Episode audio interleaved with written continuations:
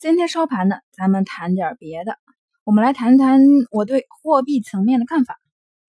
在货币不再高速扩张的基础上呢，如何做到货币的币值稳定，同时又能做到货币的无风险利率逐步降低呢？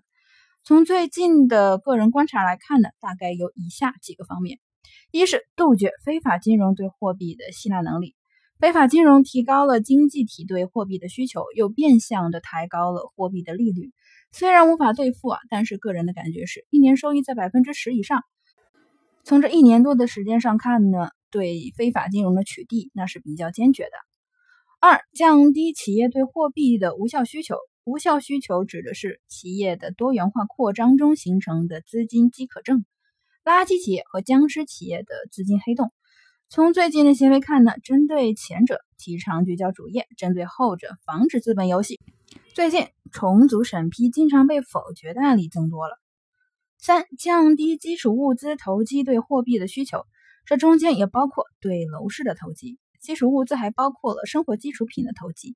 以前呢，大蒜上涨、绿豆上涨的时候呢，管理者对这些的关注度并不高。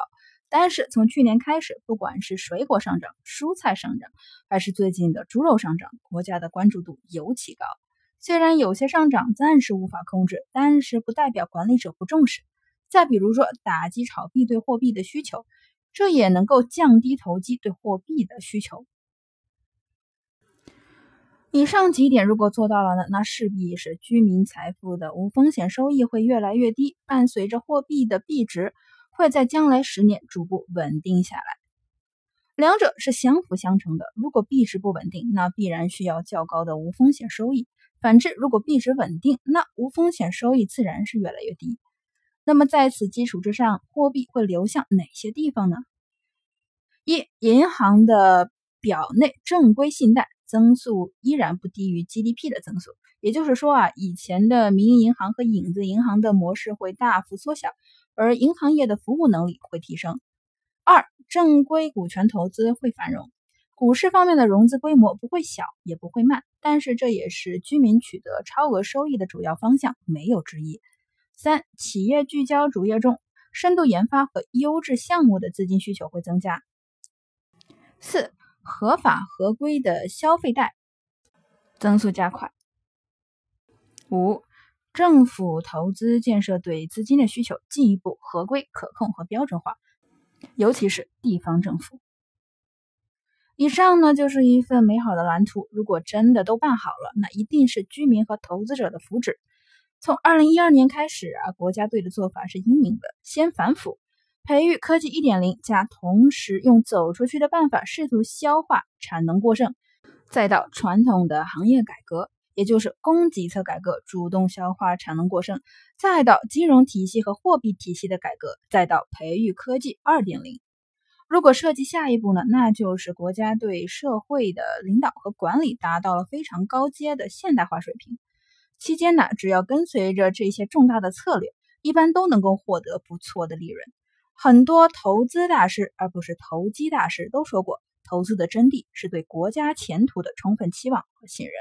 而后投资到那些对国家和民族有极大贡献和提振的优质企业当中去。当然了，这需要一定的眼光和运气。最后，我们来看看今天的盘面。即使看多，我还没有失去理性，没有指望着今天指数就能一把的拉上去。因为上周上证五十连跌了四天，一点休整的时间都没有，指数不太可能今天直接拉上去。虽然指数没有涨，但是个人对今天的走势是非常满意的。主要体现在呢，一是今天指数在利好的刺激之下，并没有明显的高开低走，也没有明显的下跌；二是相对于周五，今日两市成交量没有明显缩小；三是上周强势的区域，科技股领域，并没有被今天的盘中英华盘面所带垮。